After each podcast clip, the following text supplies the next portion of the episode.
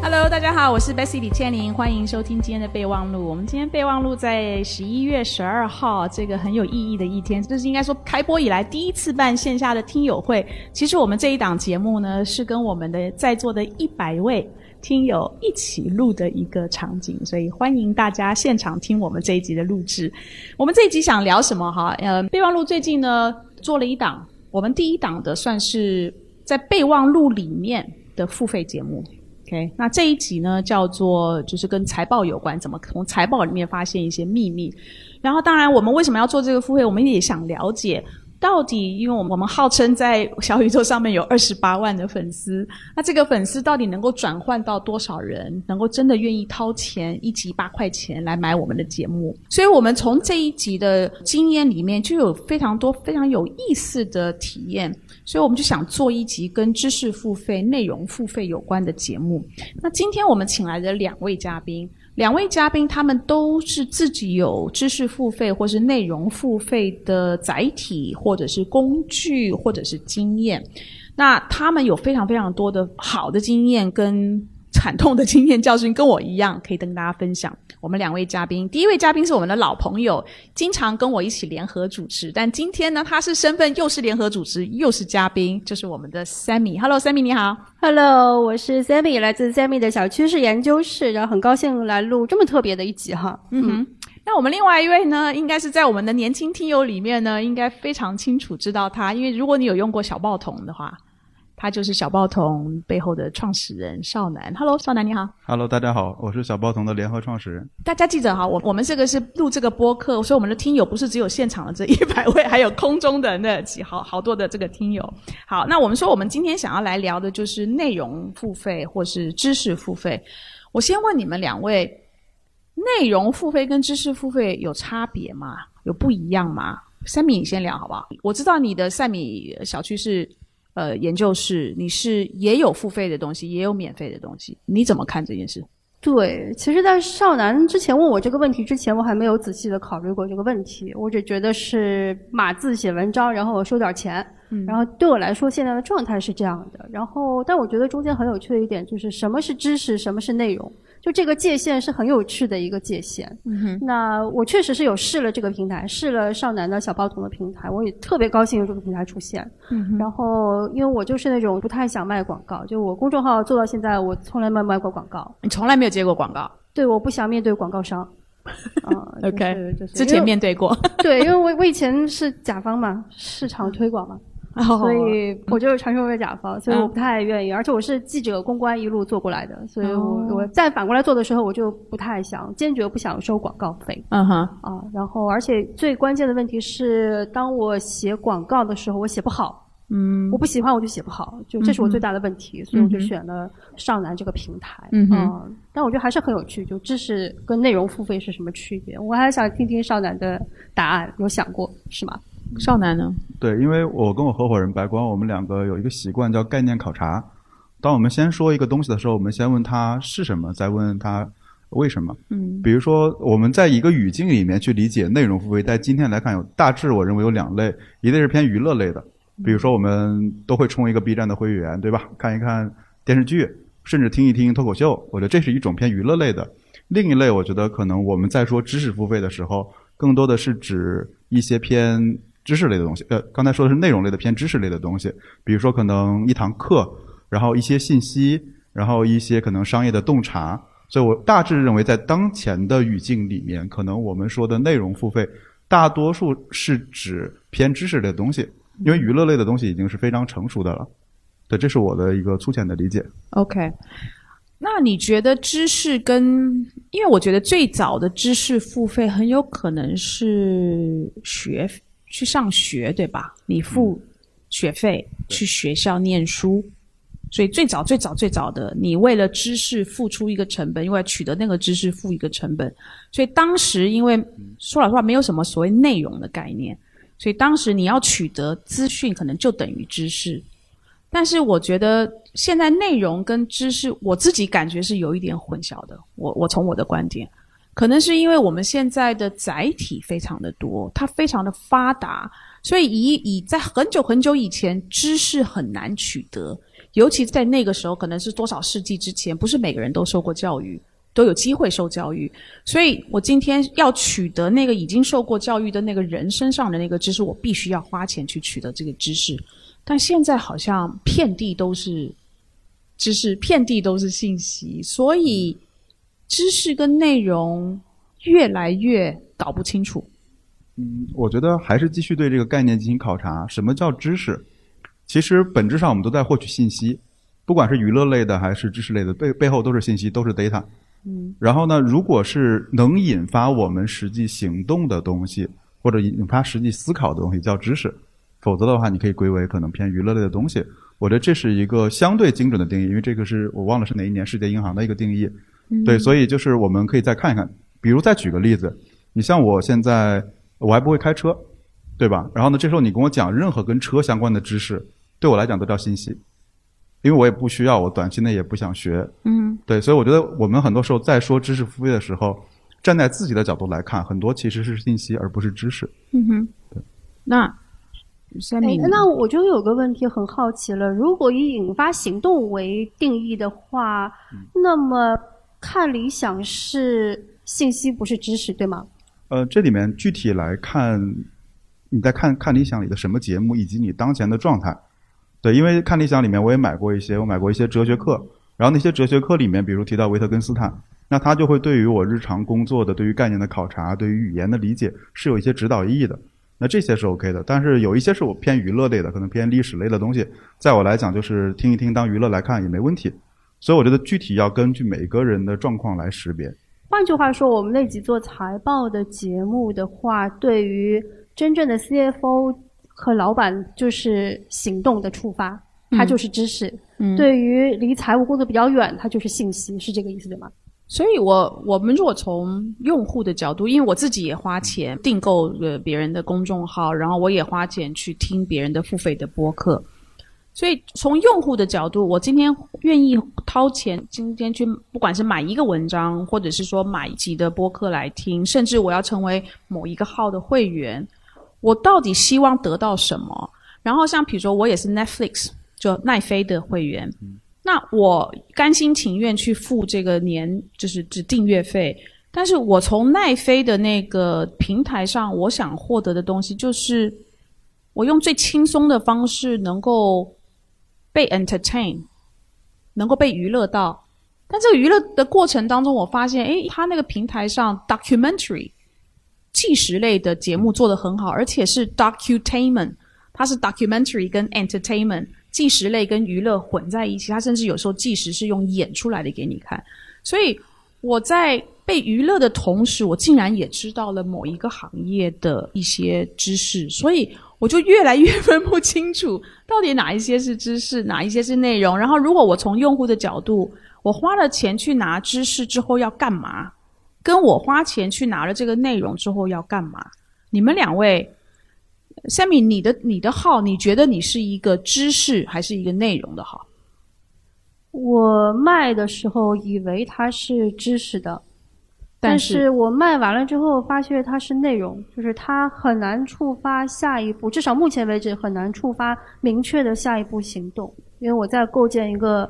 给小众品牌的一个经营理论嘛，所以它还没有成熟之前，它很难触发到执行层面。嗯哼，所以是这个道理。它很像，就目前为止给到很多小老板们起到了一个就精神打鸡血跟精神安慰的作用比较大一点点啊。但是看你公众号的很多小品牌的小老板，最后他其实会来找你来去做咨询啊。对，这是一个 action。对，这是一个 action，就通常都是因为我我说明白了他们在困惑的一个问题，就是我表达清楚了他们在困惑的一个问题，这是一个。第二个就是我确实有过几篇文章尝试把把内容变成知识，然后我就用了一个很有趣的方式，叫我把一个道理把它变成一个公式。嗯，然后我发现这个到这个这个方法就是就是对我来说很有效，因为比如说当我想说。社群是什么的时候，我发现哔哩吧啦哔哩吧啦说两个小时，大家也听得云里雾里的。然后我最后在一次分享上，把它变成了一个公式，就是什么加什么除什么，然后乘什么。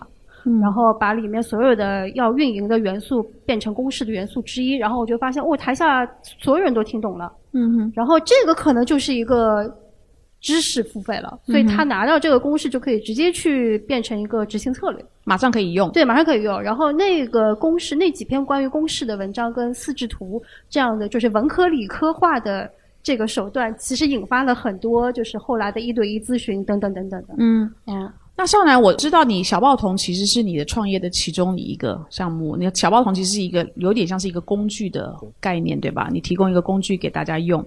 但是你除了小报童，你们最早你跟你的创始人其实是有一个自己的算什么公众号还是？哦，最早我是有一个 newsletter。嗯，对，就是邮件组嘛。我最早大概在一一六年底、一七年初就开始写，嗯，对，然后写了大概有七年了。还有吗？现在？呃，还有的。叫什么名字？呃，叫产品陈思录，是比较偏那个互联网产品相关的，但是后面会加一些可能泛一些营销，因为你自己创业嘛，会有很多跟创业相关的东西。嗯。然后围绕着这个话题，我估计我最早提供的是信息。嗯。最早提供的是信息，因为只是我在看很多海外的这种。嗯，一些新的观点、新的观念、新的案例，我跟大家把这信息 transfer 过来、转移过来。然后呢，到中间为止，可能第三年以后开始提供一些我个人的观点，就是我怎么来看这些事儿。我可能会把三五篇文章合在一起，然后呢，成为组成了一个我的观点。然后到今年为止，第七年开始是提供我自己的实践的知识。嗯，就我是这么来实践、这么来操作的，一二三四五。但你未必能照着抄，但是如果你跟我有一样的背景的话，你可以借鉴一三五之类的东西。嗯，所以可能有这几个阶段的变化。然后，而且你这个 newsletter 很有趣的是，你第一天就做收费啊，是的，你完全不是从免费，然后慢慢养养养大了之后再做一个收费。你你当时是怎么思考？而且当时是几年？你认为当时就判断收费是有市场的？你你当时是怎么想的？嗯，就特别夸张。我记得那天我我是。三十多多岁吧，三十岁的生日那那个是，然后核心点就在火车上，对，忘了去哪儿了，回回上海的火车上，然后呢，当时那个增长黑客范斌，那因为我学弟嘛，然后他就跟我说，你要做付费牛仔特，你要做，你要做，你要做，然后天天给我念，然后我说为啥？他说，嗯，我研究我研究出来了一套自动发 newsletter 的方法，我可以告诉你，对，然后他说你一定要收费，我说为什么？他说其实是为了建立一种契约，对。我跟你说出来，你可能都不相信。我我第一年每周更新，然后卖十九块九一年，对，十九块九一年，一年，对，五十人民币，也，哇，对，OK，可以透露一下现在卖多少钱吗？呃，现在也还好了，就一百九十九一年了。对，好啊，但是直接把小数点拿掉是吗？最夸张的是，就是第一年整整一年努力叫卖，卖了一千多块钱，但是你要履约一整年啊！我的天呐！然后呢？那但但是没有打击你，没有让你停，你继续做，为什么？因为被人骂了。被人骂什么意思？就是说，哎，你这周的东西怎么没更新呢？哎呦，我被催更。对，然后我第一反应就是，那哪是骂？那根本就是很喜欢你的东西。语气很激烈。哦，我语气很激烈。对，然后呢，我第一反应就是，我退你钱。对吧？你看，你是大厂工作很习惯了，所以就很有钱，是不是？没有没有没有，因为很便宜嘛，十九块九一年。OK OK。但是，嗯，这里面你再转念一想，就会发现说范冰说的那个魔咒起效了，因为我要履约，然后在这个过程中，其实我还收获了非常多的东西，因为我最早做这个东西不是为了赚钱，而是因为我经常当时我第一次创业失败，然后去很多公司做咨询顾问嘛，嗯，然后每次你跟这些人讲完了之后。怎么跟他建立一个联系？说，哎，我送你一份那个付费的东西啊，听起来有点价值。对，然后呢，就很多年轻的朋友们或者做产品的朋友们，就每期会看到一点新东西，在这个过程中也逼着我不断的去去学习去找，所以我觉得它是一个自我锻炼。嗯哼。对，所以第一年真的第二年吧，都不是为了挣钱来的，是一个自我锻炼。嗯哼。对。第二年卖了多少？多少的付费的账号？你那是年年一年一年的续费对吧？对，第二年应该也就三千块钱吧。什么时候开始你觉得有一个爆发式的增长？第四年，养到第四年，对，这个爆发是多多少？方便说吗？就是付费的人或者是付费的账号？应该是几十万。哇！对，几十万个人付费。呃，人民币。讲清楚啊！我想哦，几十万人付费，哦，一百九十九，哇，好厉害！对，但是你从一千养到几十万，四年的时间，你觉得后面爆爆发式的增长的原因是什么？呃，这里有一个秘密，也可以跟大家分享一下，可能很多人会误解掉，就是产品层次度比较特别，它不仅仅是 newsletter。我在就是我们刚开始那个在家居家办公的时候，比较闲嘛，然后那会儿的话，我们就我在做了一个数据库，因为我一直认为数据库的数据是更值钱的，可能你做咨询也会经常看到，因为我买一个，比如说可能地产相关的数据库，可能一年我不知道多少钱啊，比如像医疗的，我知道可能。大几万、几十万都需要的，所以我当时就想，我能不能把我看过的文章按分门别类归档起来，这就形成了一个新的价值。你不仅仅是在转述别人东西，而是有我的自己的观点整理出来了。嗯，所以当时我就用一款工具叫 Notion 嘛，我在整理。所以我那个我的 Notion 那个 database 大概有三百多 G 吧，三百多 GB 的那个资料。嗯，然后这是这是我获客的主要渠道，因为很多人在网上一搜索一些相关的关键词啊什么，都会 landing 到这个地方。然后他会觉得说，哇，你好真诚，对你这么多免费的资料库都给我随便访问。然后呢，这时候你告诉他上面有一个小链接，叫做说你想订阅最新的，你也可以 click。嗯，对，所以呢，本质上我的新闻那个邮件组的更新是我的 database 里面更新了。嗯，对，所以这是一个可能别人没有的东西，因为别人是说我本身都没有基础流量的时候，我做收费，你肯定收不上来的。嗯，对吧？你总要一个，你像你做备忘录，肯定也是说我有一个开口免费的，只是我们的路径不同。你是通过生产大量的那个免费的内容，然后再做这个转化，而我是选择做了一个数据库，因为这个数据库它有一个好处，会形成一些口碑效应的传播。嗯，比如可能有一个产品经理看了觉得很有价值，他会给身边的人，毕竟免费的那么大嘛。嗯，所以这里又有一个悖论，就是以前大家常规来觉得说我要做收费的内容，是不是应该比免费的更好？我看你就是，对，会很累。嗯，会非常非常累，嗯，对吧？但我不是说我我收费我做的更烂，我也不是这意思，对。但是说，就是用户来买你的，他首先你对外提供了一个很高价值的内容，你第一第一重要是建立信任感。其实你看海外有很多优秀的案例，它都是一两篇爆款内容，带来了很多的关注，嗯，所以这是一个你对外建立信任的方式。而你日常的更新不要在水平线以下。像我每周更新，我也会很认真写，大概五千可能八千字左右，但是肯定比不上我花半个月做的一个专题要那么精致。但是对你的读者来讲，他一旦跟你建立信任了之后，他对你的包容度是高的。嗯，对，所以这是我我的一个理论啊，未必得到别人的验证。对，我觉得这个很有意思啊，因为因为备忘录一开始就一直都是免费嘛，所以当我们开始要尝试付费内容的时候，其实会被我们自己所建立起来的那个免费。的一个羁有一个羁绊，我就会去想，那我今天我我我要说服我的听友花那个钱去买，那这一集一定要跟别的那几集要有一些区别，所以它就是变成了一个陷阱。但是如果我从第一天我就做付费，就是你第一天做付费，你反而没有这样的一个一个包袱或是这样的一个羁绊在身上，对不对？对。Sammy，我想问你啊，你的公众号。你的那个赛米小趋势研究室其实是免费的，大家在大家在微信上都看得到。但是你还有一个付费的，呃，账号，呃，算账号吗？还是一个长文？是一个新的平台。对，然后你又又出书，然后你又做咨询顾问，所以对你来讲，你的那个变现，其实你是用你的公众号去做了一些的引流，然后在很多其他的路径上去做变现。是这样吗？你的内容反而是一个，就是吸吸引了一个兴趣，然后在其他的方面变现。所以你的路径跟少男不太一样。对我要是知道就是收费是个这么好的方式，我应该从第一天就收费。对，我们俩都很都很后悔哈。对对，这个确实是的。就是再回过头去看，我觉得我觉得收费不管多少，它都是一个对创作者非常健康的方式。所以这是我一直在用小帮头的原因。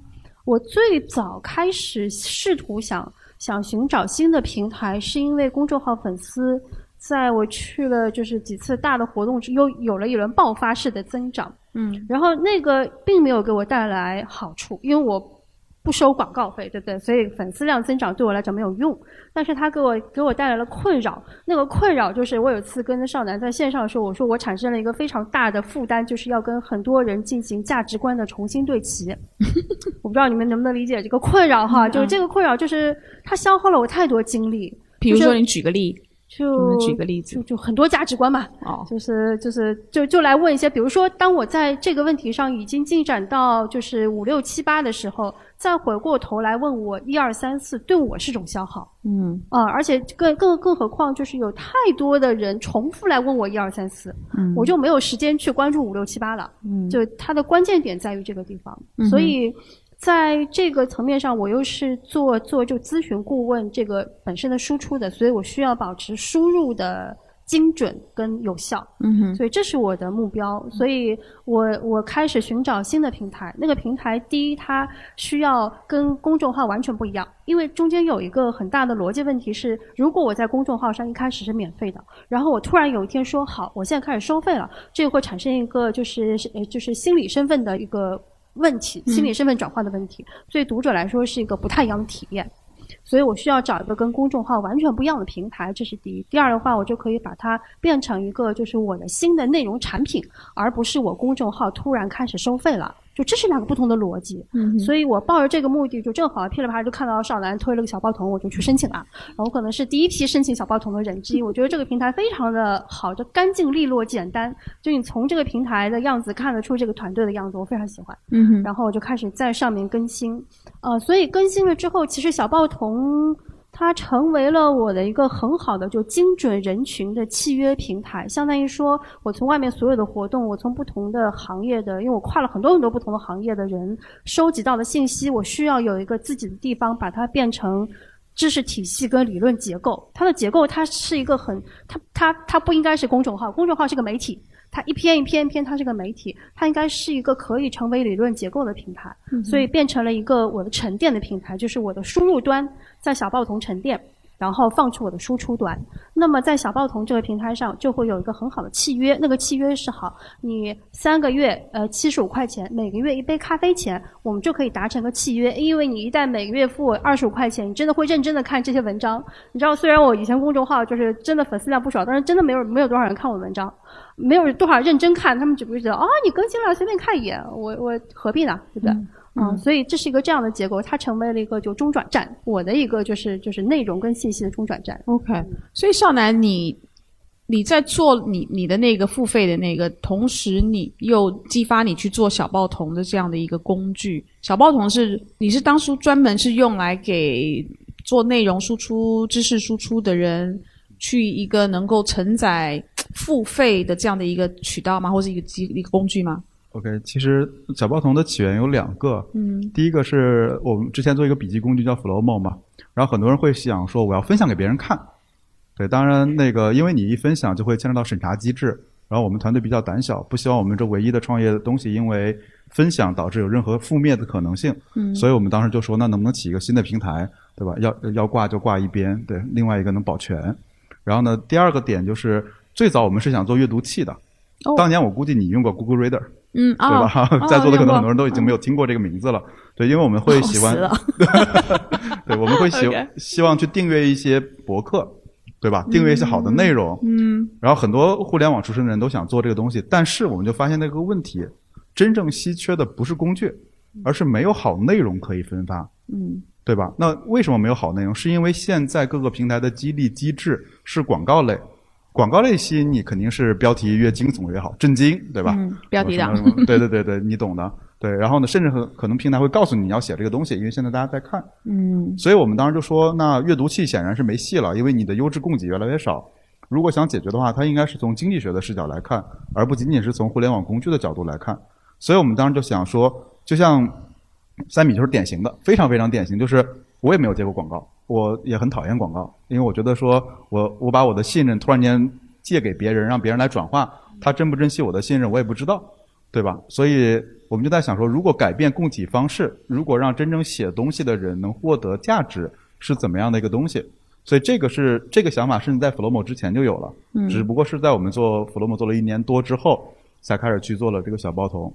然后在这个里面，其实也有一个很独特的变化，这是跟海外不一样的。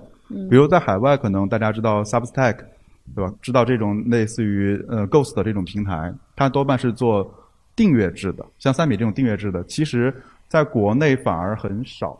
我知道。对对，因为这是我们走了一年多的弯路也发现的。因为履约太难了。嗯，就你想履约，对，就是十七是一个，对吧？诅咒。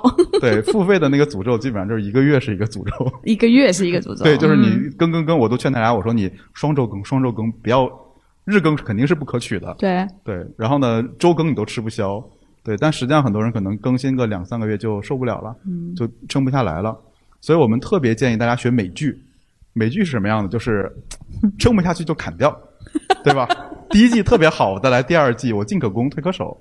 所以这是我能发现说，在可能中国就至少在我们平台上反映出来的，大家做这种一季一季的买断制更好一点。然后而海外的可能是因为有人名名人嘛，所以他做这种订阅制。这里后面我们从图书行业又借鉴了一个发现，你会发现其实你买很多书的时候，当然名人最好了，对吧？可能你出一本书本身你的名气就很大，对。然后呢，但如果对于我们这样没有名气的人，书名很重要。你想想，你去书店里面，啪看到了一本书，说叫某某某的方法，对吧？你会觉得说，哎，我正好有这个问题，我就解决。作者是谁？呃，不重要，不？财报的方法，我一看我想学财报，我就买了。所以呢，你想，比如说一个叫少南的邮件组，他得先知道少南是谁、干嘛的、讲什么，巴拉巴拉，这个成本特别高。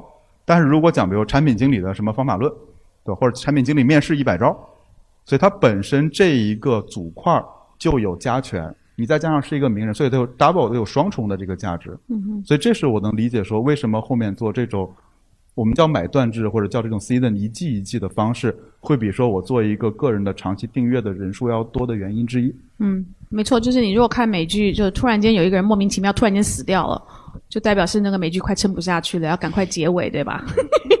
那你你你们两位刚才都讲到一个重点啊，就是要怎么长长久久的写下去，因为既然你要做付费的，那你们两位其实都是大量的内容输出者。然后，因为又要履约那个合约精神嘛，尤其像 Sammy，我我也发了你的公众号，那我也我也是你的这个付费账号的用户，哇，你那个长文简直就是我要分好几次才能够看完。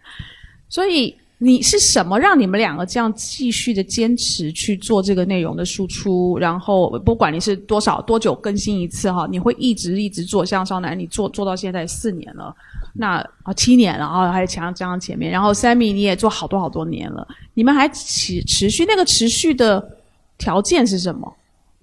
你认为？而且少男少男比我时间长，哦，我我先讲负面例子，对，先泼冷水。哦，呃，我中间有几次写不下去的，对。然后呢，第一次是呃，真的挣不到钱。哦，对，你会因为你的大量时间嘛，就是因为你你们我看大家都很年轻，你的年龄越往上，你的每一分钟的价值是不一样的。比如你会觉得说我真的很累，对，你人一过三十多岁的精力会很差，嗯，所以他真的会，就是第一个经济评估，我这是一个就是很事实的东西。然后呢，第二个就是我第二个过程是我从上一家公司辞职了，然后在做 Flowmo 之之呃之前有一个小间断，嗯，在这个过程中我丧失目标了，因为我在上一家公司特别简单，我上一家公司是做互联网医疗的，就是在线问诊啊什么的，因为方向很明确，交易平台、双边经济，有大量的经济学论文和这种知识可以去学，你根本就学不完，嗯，所以你不用担心你的目标在哪儿，这是第一。第二是你学到了东西，你立马在这儿可以实践，所以它是一个非常积极的循环。我生产内容只是把我这个过程中的一些东西给记录下来了，但是我一旦辞职，这坨事情我就不学了，或者我学了之后没地方用，嗯，然后那那会儿什么火，什么区块链、Web 三，就这东西很火。那当然我说那我也去看看呗，然后东看看西看看，看了很多之后，发现隔靴搔痒，因为我没有任何可以实践的地方，所以这就导致我丧失了那个牵引目标了。然后在这之后呢，我又回到了说，哎，开始做 Flowmo 了。那营销我要学，创业的管理需要学，可能怎么做产品还要继续深挖，所以他又又又再次回来了。那最近又遇到了瓶颈，哦，对，是我的知行脱节，是因为我有大量的实践，就不不妨跟大家实实话实讲，就是因为我现在大量的实践是没办法跟大家讲，因为是对我的读者没有用。什么意思？为什么？呃，比如说我学了大量的税务知识，哦，对，然后读者不想 在产品陈词录里读到，就是这是你一个主观的判断，你的你觉得你的呃，就是粉丝不一定真的没有兴趣知道吗？对，而且包括说，你像我们公司的结构非常特殊，我们有很多的实践，嗯，第一是不方便对外讲，第二是我讲了之后大家也未必有帮助。嗯所以现在我的一个痛苦就在于说，我现在从单周更变成双周更，嗯就代表说我不希望为了讨好读者去扭曲我的动机。嗯那我也希望我分享的东西对他有价值，所以我要去通过拉长时间来找到一些我真正实践过的东西，然后再分享给大家。嗯但这是我的一个原则，未必是对的，嗯对，仅供参考。明白。对。那三米呢？你怎么什么东西让你可以一直不断的持续？少少少男的逻辑说的真的太完整了，说着说着我就被绕进去了。然后，然后我我得想想，就是我跟少男是完全不一样的两种创作的基础。嗯因为少男很明显是逻辑理科很强的一个人，所以他的内容它很像一个互联网产品，这这我确实是得承认的，非常硬核嗯这非常硬核。包括你去看他产品陈述的每一篇文章，跟现在小报童上更新的每一篇文章，它都是非常硬核的知识，嗯就是它有它有参考源，然后它有思考，然后它有结构，然后它有启发点，所以它是嗯非常产品化的一个东西。嗯嗯，确实是我能觉得能坚持写这样东西，写写上七年真的是太不容易了，嗯神人啊！然后，所以很多人去阅读也是因为这个。所然后，呃，我是一个很典型文科的人，你是中文系的。对我中文系的，嗯嗯，所以对我来讲，就是写作是一种休息，休息。对，写作是一种享受跟休息。我不知道天哪，有没有人，我不知道有没有人跟跟我一样，没有。但是就像什么意思？在讲什么什么？你说这这是一种这是一种冥想，是不是？有的人是他会打对，就坐做好像 meditation，有些人喜欢跑步，他每天跑五到十公里，嗯跑完他觉得开心坏了，嗯他也不一定要去比赛，对吗？嗯然后他也不一定要去拿奖，他就每天跑完这个五到十公里，他就觉得很开心。我每天写一千个字，我觉得开心坏了，就这是这这天啊，就很中文系都这样变态是不是？然后哦哦这这对我来说是呃，所有就是我接收到的，就是纷繁杂乱的各行各业的各种人的信息之余，然后在各种焦虑之余，是每天可以帮我去整理思绪的一个方式。嗯哼然后这是一个，就是嗯当我每次写完，我都觉得嗯。我把以前的事情、焦虑的事情跟以后的事情梳理得很清楚，尤其嗯。是当我找到那个文科理或文文科理科化的方式之后，我觉得嗯，我写出来了。然后我写出来之后也发现帮到了很多人，因为嗯这个是第二点。第二点是说，就是人跟人打交道的方式是不一样的，就所有人都是社交型人类，但是艺人啊就喜欢就是就是比如说大家吃饭对吧，然后大家聊天或者大家社群活动，不拉不拉不拉不拉的。我 I 人，我觉得这事儿真的是压力山大。那但是我 I 人，我也需要跟人沟通的方式。我沟通是什么？就好像我有很多很多客户跟朋友遍布全国甚至全世界各地，他们有可能都在做的就是小众品牌的事情，有可能他们在筹的事情是一样的。我能够通过写作的方式，把大家同一时期在筹的同样一件事情，把它梳理出来，讲清楚，并且给到我的意见以及启发了新的动作，我觉得是是我的一个动力。嗯呃但是中间确实我不得不也有过大概一两个月非常痛苦，就写不下去。呃，那个时候因为我决定每周五更，周一到周五五五更。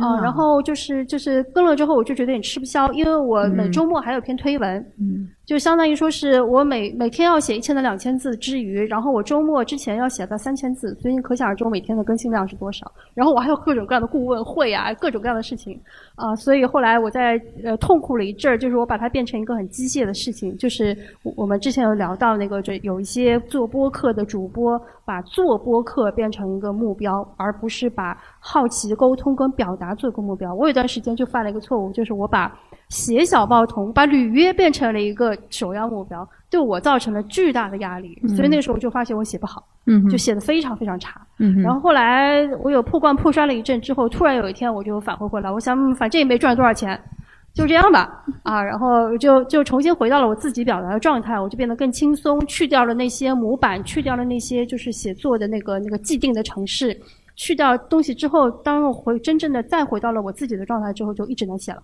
嗯所以一直写到现在，就写了很多很多，嗯。我觉得一个是说状态的改变，另外一个是人要休息。对，确实我后来改成了每周三更，周一到周三、每周三更。那周四周五就可以写公众号，然后白天我还可以干点顾问咨询的事情。嗯，好，我们再回来讲，谁会为了呃内容付费？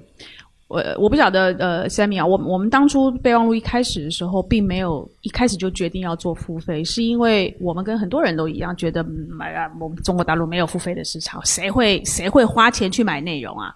然后你去看所有的视频的平台，最近就是几年前开始有会员，但是很多人花钱是要干嘛？是不要被打扰，也不想看广告。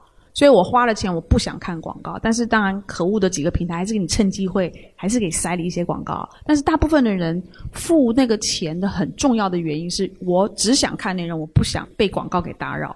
所以大部分的人都觉得中国还不到成熟到有付费的市场。但是我觉得从你们身上好像。不是这样的一个状况，是因为这一小撮就是一小撮人，所以你不能用一小撮人来去看。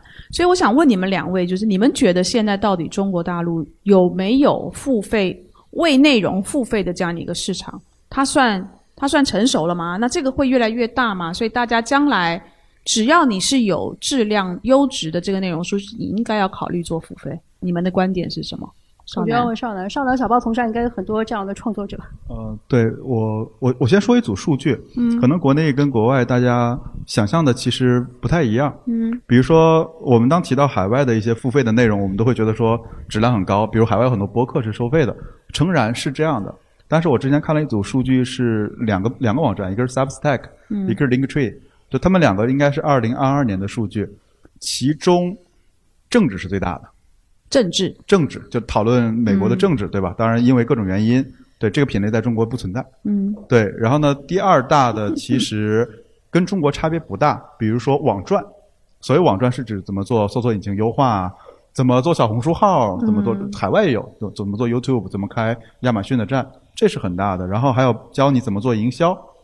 对，其实还是围绕着怎么直接快速的变现，这是一大品类。嗯而真正的像备忘录这样的商业，或者赛米这样写的这种很认真的商业相关的东西，其实不是大品类。像我写的产品领域就是非常窄、非常窄的一个品类。嗯哼。对，所以我本以为可能说是不是有一些环境差异，后来发现全球人民的需求都差不多。对。但你反过来想，公开知识是不值钱的。我们都知道爱因斯坦的方程式，嗯，对吧？我们看奥本海默都知道说 E 等于 mc 的平方。谁能去造出来这个炸弹呢？对吧？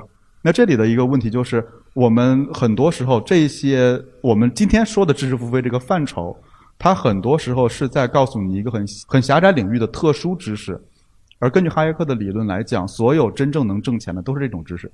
嗯。比如举个例子，就是我知道怎么通过小报童来设计这个平台，继而收费。诸位不知道。嗯，这是一个非常隐秘、非常隐秘的知识，它有无数的大前提。我们坐在这儿可能讲两天两夜。那很多人会在卖什么呢？就是卖这些信息差。我之前看过一个小包通平台上一个人都把我惊呆了，做闲鱼的。我我用闲鱼就是去卖卖东西、买卖东西。然后他闲鱼还不是他自己卖东西，他是类似于从幺六八八上进进货，也没有货。然后呢，就找到一个什么草帽，你都想象不到那种农夫的那个斗笠。嗯。然后这个东西去。在闲鱼上卖，还卖的特别好，然后他就告诉斗笠在闲鱼上卖，对，然后他他他告诉你这套方法怎么选品，然后让你掏钱，想想也挺合理的，哇，对吧？这这个东西打死我我都想不到的，但它确实是能挣钱，只是这个窗口期很窄，嗯，对，所以我在小报童上看到的有很多，我也你很难叫知识或者叫信息差吧，嗯，就这是一个品类了，嗯，对对，然后剩下的可能有一些真正的像。嗯，讲课的或者讲这种成结构化的知识的，这是一类。当然还有一类，其实虽然是付费的，但我觉得更多是追随这个人。就我相信这个人，这个人很有魅力，那他讲什么都 OK，对吧？比如这位就是一个典型的特征。对，会有人。我活得很艰难。你 活得很艰难。粉丝并不这么觉得嘛？一周三更的。来，三明讲一下付会付费买你的，就是你的付费的会员大概是什么样的人？然后你觉得付费是一个市场吗？就目前为止，大部分都是从公众号转过来的，嗯。啊，然后这样，然后呢，嗯，还其实，呃，人群的结构还挺复杂的，就是有一些是传统行业的，嗯，有一些是新的行业的朋友，然后年龄跨度也很大，城市也很大，就这个其实是我我没有想到的，我原来以为就是能够接受这种形态的都是相对年轻一点的人。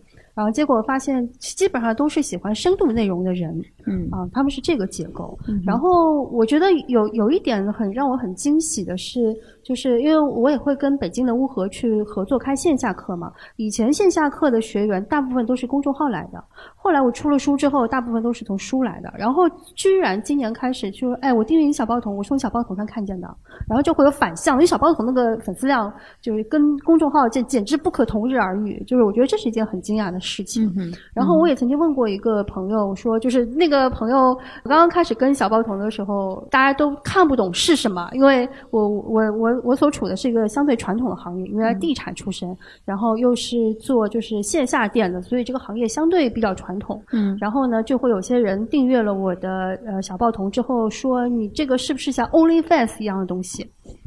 啊，然后我还特地去查 OnlyFans 到底是个什么东西，我也没有办法解释，我不是做这个的，我只能先做起来看，因为我也不知道能做成什么样的东西。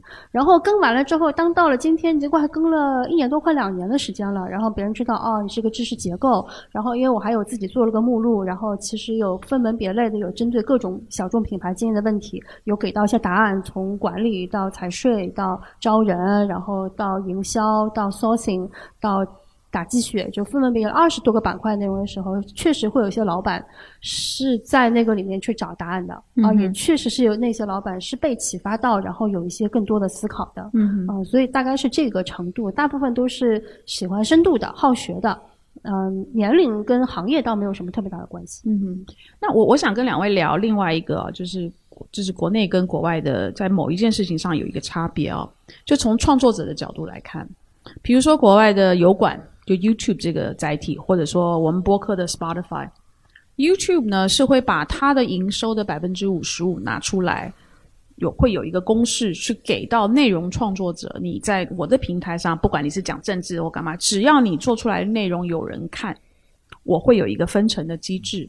所以呢，就因为它这个非常成熟，所以如果你今天到谷歌上随便谷歌说，呃呃，YouTube 的这个分成的 principle 什么，你会发现有很多的网上的那个算一个计算器，它可以直接输入一些条件，它就告诉你你大概每天可能可以赚多少钱。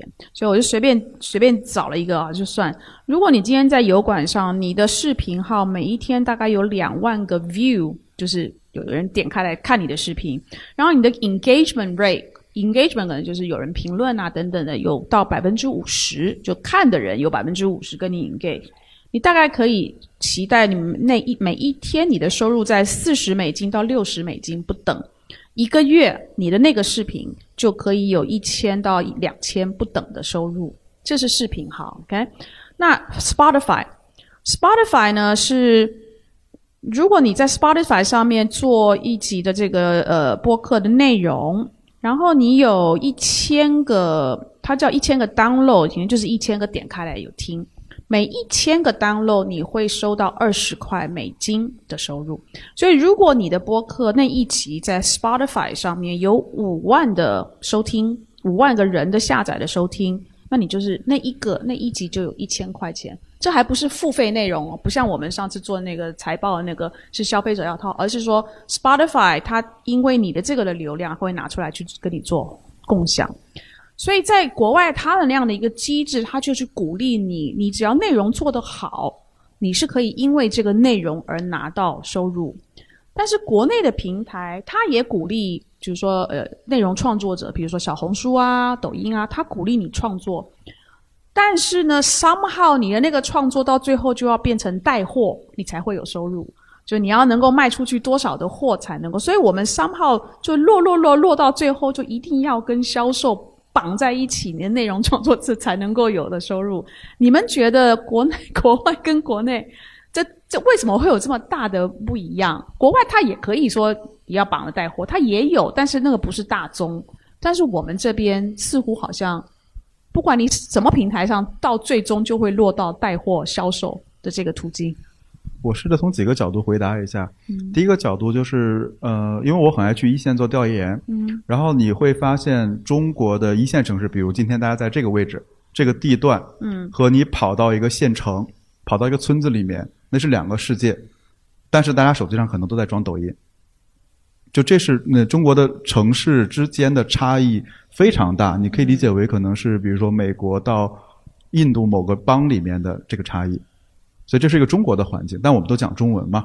那在美国来讲的话，它相对是平衡，因为美国可能我记得有数据我忘了，但大概一半的人都在用 iPhone，所以他们用 iMessage 是很多的，在我们国内是几乎都不用的，都关掉了，都是垃圾广告。嗯，对，所以我觉得第一个是环境问题，就是当他们那边认为说我只要做好内容，是因为我做这个内容大家消费的 OK，但是你想在中国你要做一些老百姓喜闻乐见的内容，那大概率不是备忘录的内容。对吧？谢谢你对我的鼓励。没有没有，我觉得这是一个很现实的东西。因为今天大家能在这儿坐在这里去想这个问题，我没有说抬谁或者贬谁，这就是一个事实，对吧？那这是这是第一点。然后呢，第二点，我认为说可能在消费习惯上也不一样，因为带货的效率是最高的。我刚才咱俩还在聊，就是比如说，如果我今天买了一件衣服，如果看到好衣服，我可以再买一件，再买一件，因为我这个消费很快。但是我买了一堂课或者我买了一个专栏之后。我不会再买五十个专栏，因为消费任何精神类的内容是需要浪费时间的，是需要花费时间的，而我们的时间是有限的，商品的单位时间是很高的，然后再加上可能对于平台也不一样，因为你知道在中国的竞争环境是非常激烈的，嗯就比如海外有个 YouTube 这么多些年，除了 TikTok 没有人挑战它，但在中国有多少这样的平台之间的竞争，对吧？有小红书的，还会有小绿书，嗯，对吧？大家都知道的，对，所以这个是我觉得。竞争环境不一样，然后呢，消费习惯不一样，还有消费的内容不一样，会导致成为今天这样一个结果。嗯哼，Jamie 有什么观察吗？我觉得，嗯，当然我不知道国外的平台，当然我觉得国外很多业务商业模式是很难拷贝到国内的，就好像 Netflix 的模式很难拷贝到国内。然后 B 站其实之前也有试过，就是 Viewer 付费的这个这个模式，然后。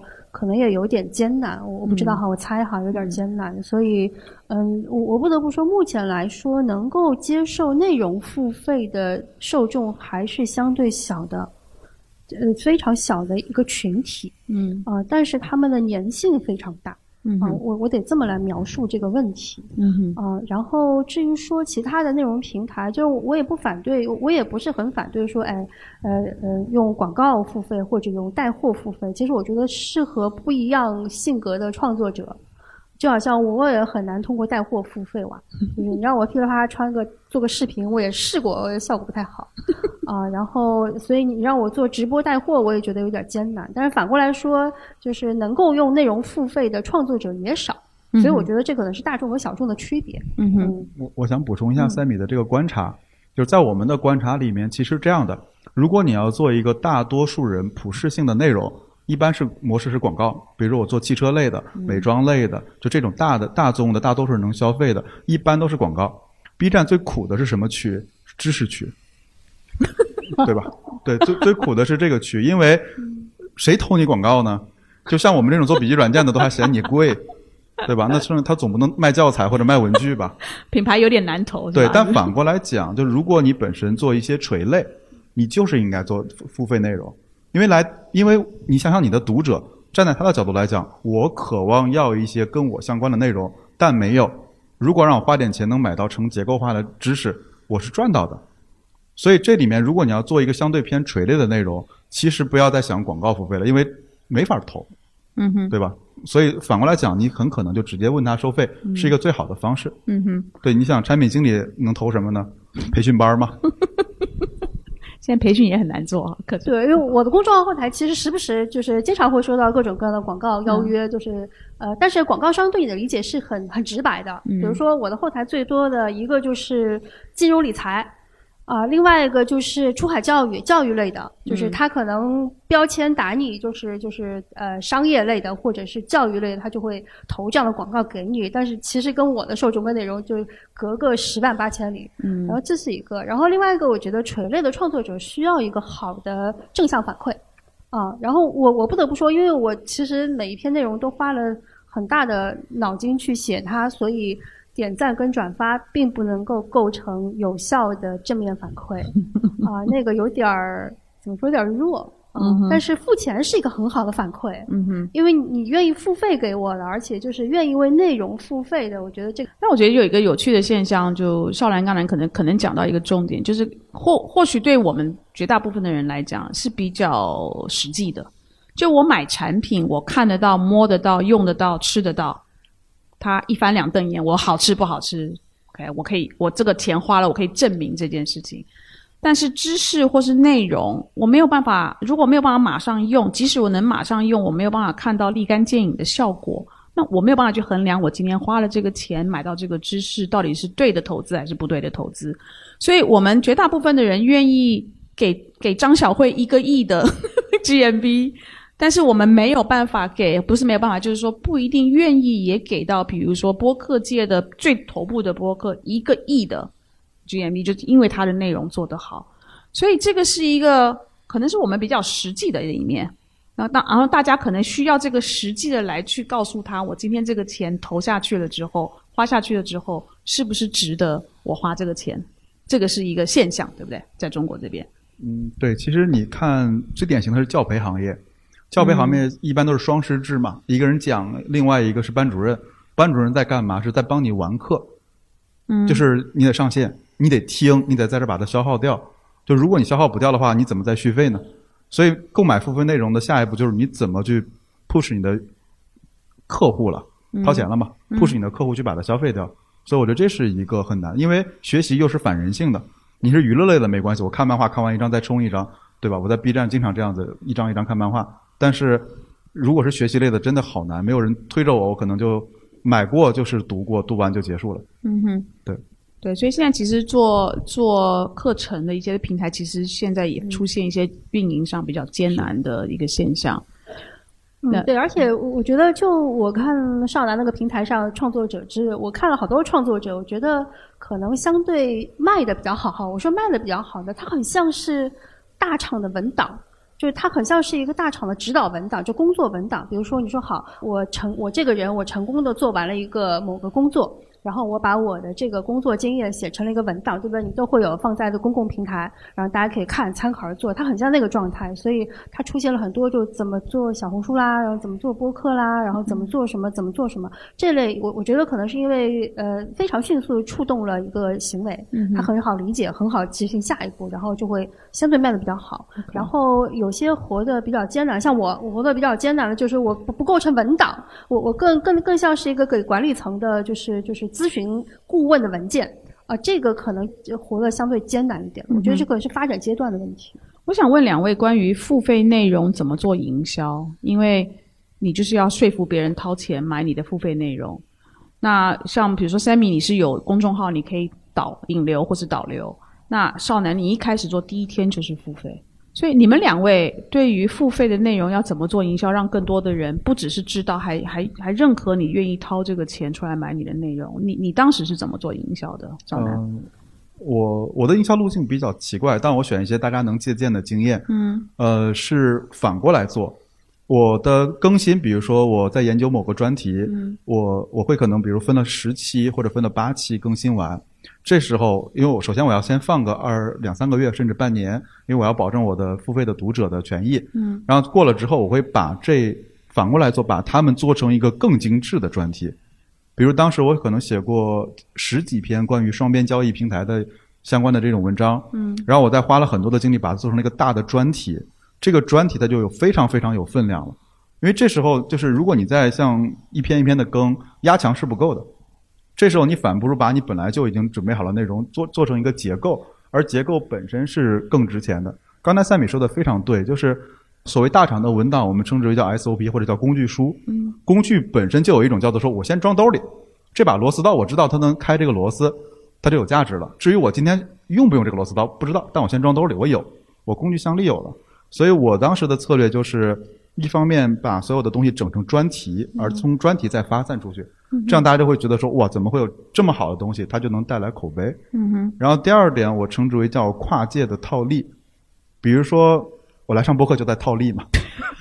OK。因为我本身是做产品的，那我们当时很很独特的这个点就是，呃，我们首先有一个笔记工具，嗯，这个笔记工具有一个功能叫微信输入，所以你要关注我的公众号。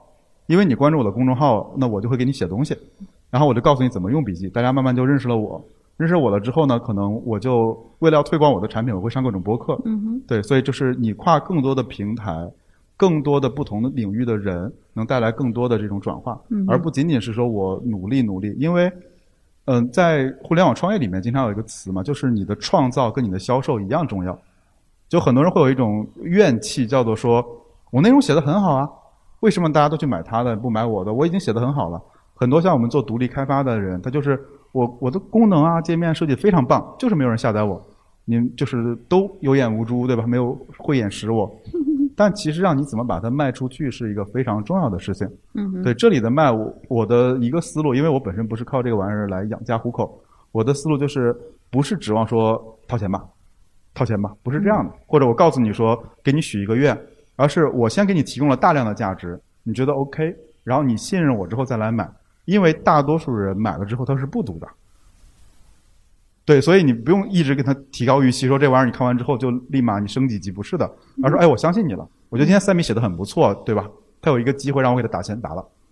至于说我读不读再说，对，但至少我心里的两重那种安慰就有了，支持他和有工具感。嗯但如果我没有建立信任，我上来就是说我这东西特别好，你今天买了，今天买了，明天就考研，对吧？明天就上岸，用户一看就是差评退款，所以我觉得这是不一样的地方。所以我在外面传递的时候，尽量少的去来植入我的付费产品，而尽量多的是提供价值，建立信任。嗯哼，对，OK，Sammy，我我不得不说，我我并不是一个很很会运营的人，然后而且这这件事是我在上南的群里看到过一堆运营大神之后，我就感叹，我我就非常感叹，我我说，嗯，其实很多做传统内容的人。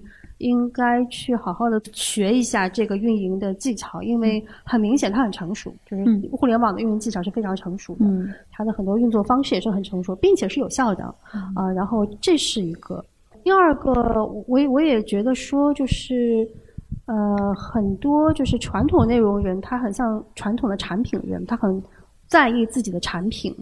呃，在意自己产品的时候，他很像一点零版本的网站，就是你做做完了之后，你把观众放在你的对立面，你说你看吧，然后卖的意思就是好，我做了个苹果出来，你看吧，就这个意思。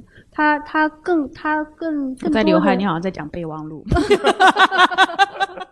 我我个人认为它是一个很好的产品，所以我说大家要集思广益做这个事情。那新的运营方式就是很常现在常用的成熟的运营方式，它很像是一个共创。他说，在这个过程当中，其实内容都是你的观众跟跟跟你的创作者是站在一个阵营的啊，然后甚至是这个创作者就是站在了观众中间的，他能够体会到所有人的内心的这个焦虑跟想法，然后他做了产品出来，然后这是这是一个，然后另外一个，我觉得刚刚尚南提的有一点是很重要，他说工具化、工具感这件事情，因为大部分传统内容人是很少会把自己的内容去推出一个叫工具感的事情的，大部分都是媒体。媒体内容就就很像新闻报道跟专栏内容，而不是一个内容的工具，就这是两个完全不同的概念。嗯当然，这其实是一些写作技巧上的东西，写作的技巧、它的模板、它的套路，然后它的讲法等等的等等的区别。嗯但是很多传统像我这样的传统内容人，应该 get 一个运营技巧、技巧和一个工具感的一个问题。嗯哼，我们的内容的要消费内容的都是在各大平台上。那我们现在所有的平台都都强调它有 AI 推送，AI 这个 AI 那个，所以你会发现在平台上有非常多的内容，尤其有一些可能是 MCN 签了之后，它套模板。不管今天你是什么样子的网红，他都要一定要套那个模板，所以你就会发现，在互联网上这几个平台，他们内容这个相似度越来越高。然后也因为平台是 AI 的推送，所以你会发现做内容呢，要去迎合那个那个平台它可以获得流量的那个角、那个取向跟这个内容的结构吧，所以就越来越多是这样子，它就变成如果你做的不是那样的一个模板，不是那样的一个取向，但是你你可能很特别，你不一定得到了流量，所以不一定看到的人应该要那么多。所以我不晓得你们两位对这个的看法有没有自己的观察？比如说少男，你理工科这些都是你们搞出来的。首先纠正一个误区，我是学艺术的，啊啊，不好意思啊，你 是学艺术的对我是学动画的，我一从小一直学美术的，对但一点一点看不出来。但是你看一看社会把我毒打成了什么样？对，所以就现在是标准，所以还是万物的万恶的平台对，万恶的 INTJ 对。然后这里面其实我们先把平台分成几类，我觉得这里一个小的科普，平台可以分为中心化和去中心化的。然后呢，中心化是什么样的？比如说知乎，就所有人一上来你都能看到，对吧？去中心化的什么样？比如微信公众号，你找不到一个微信里面有个公众号的什么 top 榜，你是找不到的，对吧？所以先分公那个中心化和去中心化的。然后在中心化里面又分推荐类的和这种社交类的，比如早期的那个小宇宙，呃，相对比较典型，就是你的粉丝是能看到你的东西的，但小红书的粉丝未必能看到你的东西，所以这里面就有三类了。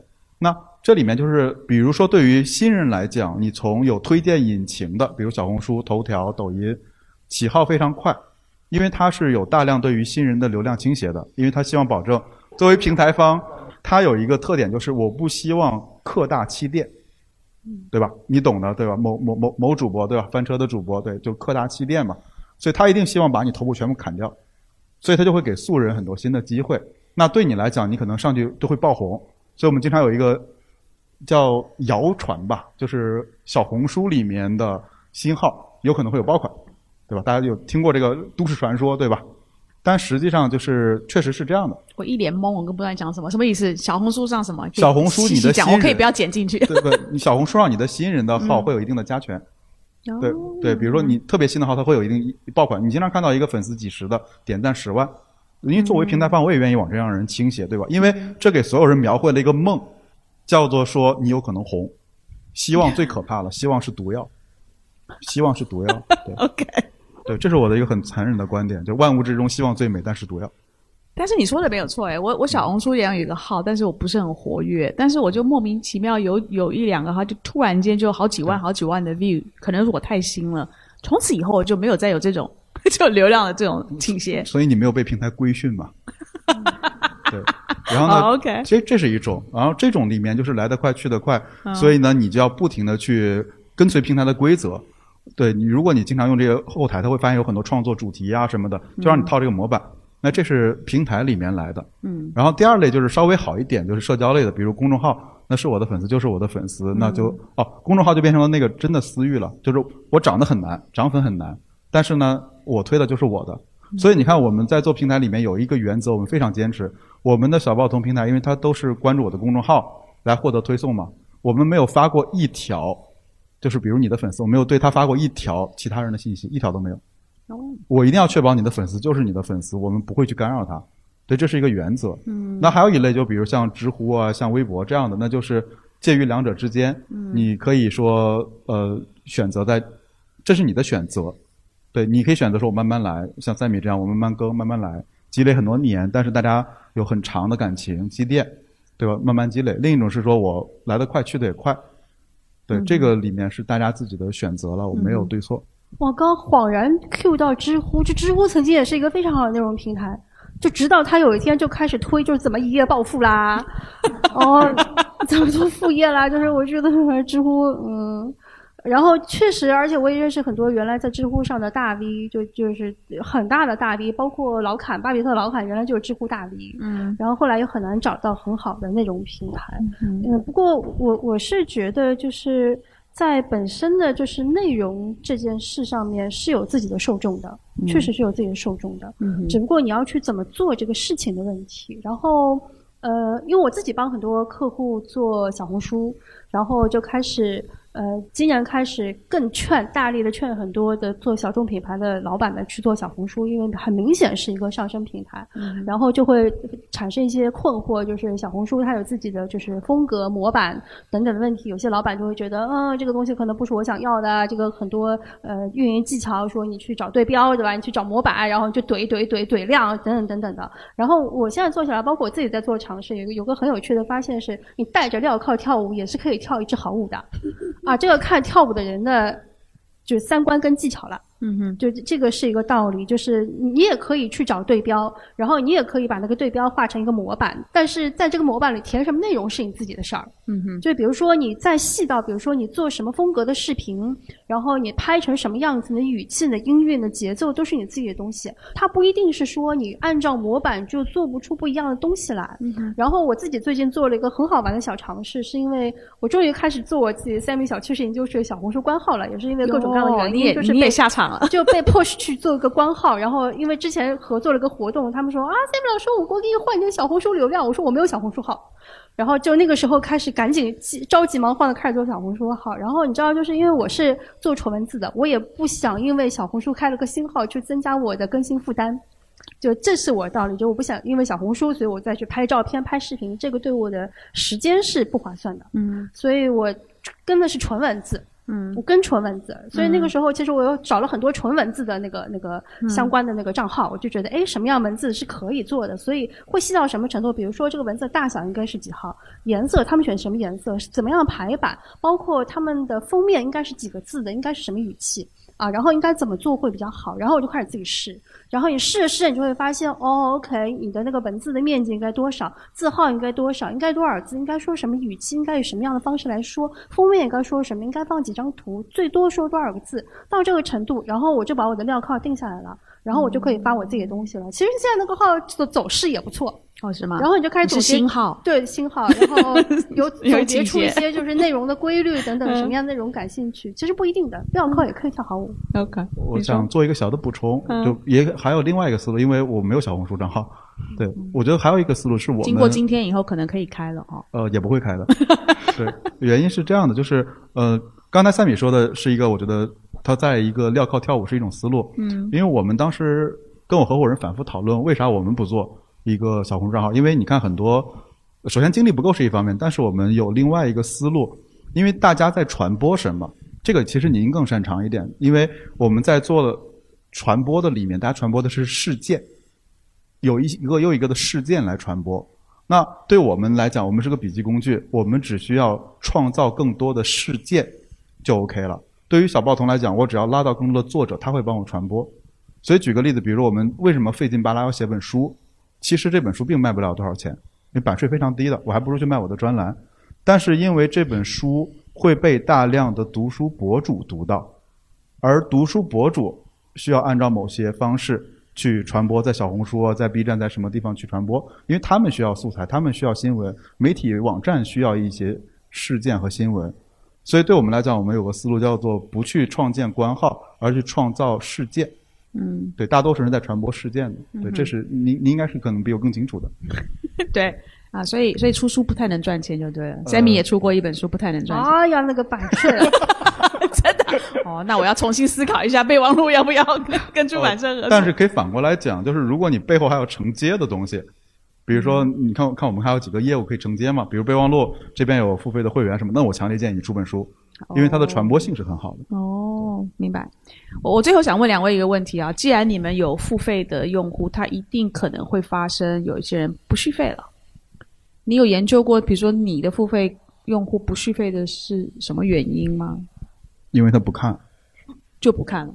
对，所以等到续费的时候，他觉得啊，我这一年都没看就算了。但他为什么不看呢？你这个原因就很多了，比如说、呃我当前状态不对，我没有时间，有特别多。但是整体来讲，就是他没有消费就 OK 了。哦，这里有一个技巧跟大家说一下，对，就是也也是一个观察吧，嗯就是你到底是做比如说短期付费，比如订阅一周、一年、买断，还是什么样的？其实尽量在一个相对长的时间履约是更好的。为什么呢？比如说我是订阅一个月就要续费了，因为如果你的价格不是从十九到九千这么一个 gap，那的好处就是我每个月都要做一次决策，我要不要掏钱，对吧？人类做决策是很可怕的，人类讨意思厌做决策。是你每个月都在取都提醒他可以取关了，是这个意思？对，是的。第二个第二个问题是，因为这一个月里面你击中他的次数有限，除非像这种人一周三更，对吧？像我这种两周一更，我就两次触达他，嗯然后我很可能就挂了。嗯对吧？所以你尽量说，比如说以年为单位或者以半年为单位，你只要有两三次能戳中他，让他去消费了，觉得哦挺好，挺启发我的，我就可以再续一年了。嗯，对，所以我觉得这里面是一个经验吧。但另外一方面就是有更多营销技巧我也不会的，可能大家可以去网上搜一搜。嗯，对，反正刚才说的这个时间段是一个很考量的东西。有意思。三米呢？我还是不太能接受，就是不续费这件事情。你不太能接受，因为刚什么意思 你毒打一下那个。因为刚刚开始的时候，对我造成了很大的心理的压力，而且因为啊真上来、的啊上南小报童，他是他他他有新的付费订阅的时候，嗯它会在他那个小报童精选小报童投递上面跳出来一个弹窗，说有谁就是订阅了，然后那个也给我造成了巨大的心理压力，因为我会在意就是每天有多少新订阅弹出来，所以对于我一个一个就是就是就是文科为主的。呃，创作人来说造成了很大心理压力。然后我后来 get 了一个新的方式，我把那个小包童订阅取取关了，他就不会，对，他就不会有那个新订阅的那个弹窗跳出来了。少但是我男一把刀插在他的那对，但是我我也会关心，就是到底有多少人就是会，因为只有这样没有压力的状态，我对我才是好的，就是我才能专心创作。嗯所以我这个人不同，就是我是这样的性格，但是我也会关心到底有多少人在看，所以我会设一个浮窗。就是它会跳在我的微信浮窗上面，我会它点进去看一下有我的钱涨了多少，啊，然后我就跟那个我还拉了一个就是 Sally，呃，南京鱼缸咖啡，他跟我一样是文文科出身的。我说你也去，但是你不要订阅。我告诉你一个心理技巧，就是你把它当股票，对吧？然后那个股票，那股价上上下下上上下下都是正常的，嗯但是你那个账户里的钱一直在涨，就是好事情了。啊，你不要去看那每天的股价上上下下的。啊，这个我是歪理告诉大家哈，哦我不太能接受，就是不不不续订备忘录要继续这个这个 tips 啊。呃你要有一个残酷的数据是 Substack 有百分之五十的，呃，所有的专栏里面付费专栏的那个续订率不到百分之五十，很低的。哇对，大多数都是一季就结束了，就十期定理，差不多这个样子。哇，那小报童上面你看得到这种呃，因为它是，我就让大家都改成买断制了。哦，OK，好，那那上来，你你出了一本书，是专门在教大家怎么做笔记，你要不要讲一下你这本书？呃，其实这，我觉得这本书里面呃有一个很关键的点啊，我因为我我说出来大家可能都会笑。你知道我们最被问最多的问题是啥吗？我一个做笔记工具的，问最多的一个问题叫做说，嗯，你的工具很好用，我该记什么？我该记什么？对，就是你的工具很好用，我该备忘录很好听，我该听什么？你肯定觉得离谱啊！但是你调研一而再再而三的调研，因为我可能每年要访谈就几十个甚至上百个用户，客服也是我嘛，嗯你会发现其实它不是一个记笔记问题，是它一个方向性的问题。我给你描绘一个场景，比如说，如果我是在一个县城里面的银行里面的柜台的职员，嗯我有什么很好的上升渠道或者学习渠道吗？其实是没有的。就他不知道寄生的原因是我没有一个成长的方向了。对，所以你看，很多人会还有一个问题是说，哎，我笔记该怎么分类呢？我不知道你们大家会遇到这个问题不会？就是哎，我天天记那么多东西，我该怎么记分类呢？所以这里又回到一个问题，就是我不知道我该往哪儿发展。所以这是我觉得我那本书里面特别想探讨的第一个问题，就是我们很多时候不会记笔记，是因为我们不知道自己发展的方向是什么。嗯只要这个方向不定，你你不你都不知道该记什么，然后呢，你记的东西你也用不到，这是第一个。第二个，我觉得还有一个误区是，我们做笔记到底是为了什么？就这个问题也是一个概念考察嘛。其实我们跟我们的那个主编讨论了很久，他给了一个点非常非常打动我们。我们做笔记其实是在做知识的预处理，以便我们未来用的时候能调用起来。比如这次我跟 Bessy 录的时候，其实你你问了一个提纲发给我，我其实在笔记里搜，刚才那些 Substack 这些数据都是我笔记里曾经记过的。因为我当时记的原因就是我做小包童，我要知道海外的这些情况怎么样，经营模式怎么样，我有大量的 memo，大量的备忘。首先这是我预处理过的，它不是存了一篇文章，因为那我要累死了，一篇两万字的报告，你问我我再去里面查，我来不及的。嗯对，所以这是你在做知识的预处理，而处理完就是为了我今天能用到。嗯对，反过来讲，你今天做笔记是为了增援未来的自己，所以那本书我觉得写的是个段子集，嗯 里面讲了大量我们这样真实的故事和案例。嗯对，所以大家有兴趣看一看，对，没兴趣不看也没关系。但是我但是我们准备了五本，然后是少男会签名，因为我们是线下录嘛，所以我们等一下会给五个问题给现场的听友问，然后有五本书送出，然后我们在播客评论区里面，我们到时候大家欢迎大家评论，然后我们会从里面挑出五个最有趣的评论。然后送给他们这五本。今天非常感谢少南，非常感谢 Sammy，因为备忘录其实也在一个十字路口，在想我们如果要继续活下去的话，我们要不要走上付费的这一条路？或者是说用其他的方式能够养活这一档播客，所以今天从其实从你们两个身上都学到了非常多活下去的、活下去的 tips 啊。好的内容创作者，我觉得最重要就是要活下去。你活不下去，你再好的内容也没人看，就很可惜。所以今天感谢你们的分享，给了我们很多的启发。所以如果明年，备忘录走到了一些付费的东西，就怪你们两位，因为都是你们两位给我们的启发。那我们真的非常感谢场地的提供方是 CCPA 给予我们这个支持。C CCPA 原来是视频的 MCN，他现在也有很多的播客在他的 portfolio 里面。我觉得他也实际用他的行动，用场地来支持很多像我们这种贫穷的小播客哈，没有自己的录音棚，没有自己的场地。那另外呢，我们感谢共享空间品牌 IdeaPod 他们提供的饮品。如果你是住在上海的话，在外滩有一个洛克外滩园，大家如果有空的话，可以去那边坐坐看。然后呢，十二月三十一号之前，如果你们到他的那个空间去做消费，我们有个暗号，你就说是备忘录，你就可以享受优惠的这个折扣。所以大家多多利用，今年十二月三十一号之前。那最后，我们其实非常感谢我们的嘉宾少南，他不仅贡献了一场精彩的对话啊，然后带来了签名的书，一共一共十本，我们现场。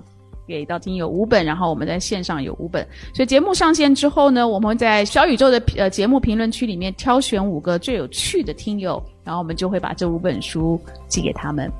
那最后也谢谢 Sammy，好，谢谢 Sammy 来又再一次担任我们这次不只是联合主持人，还做嘉宾，做了非常非常多非常有质量、非常有用的输出，非常感谢 Sammy。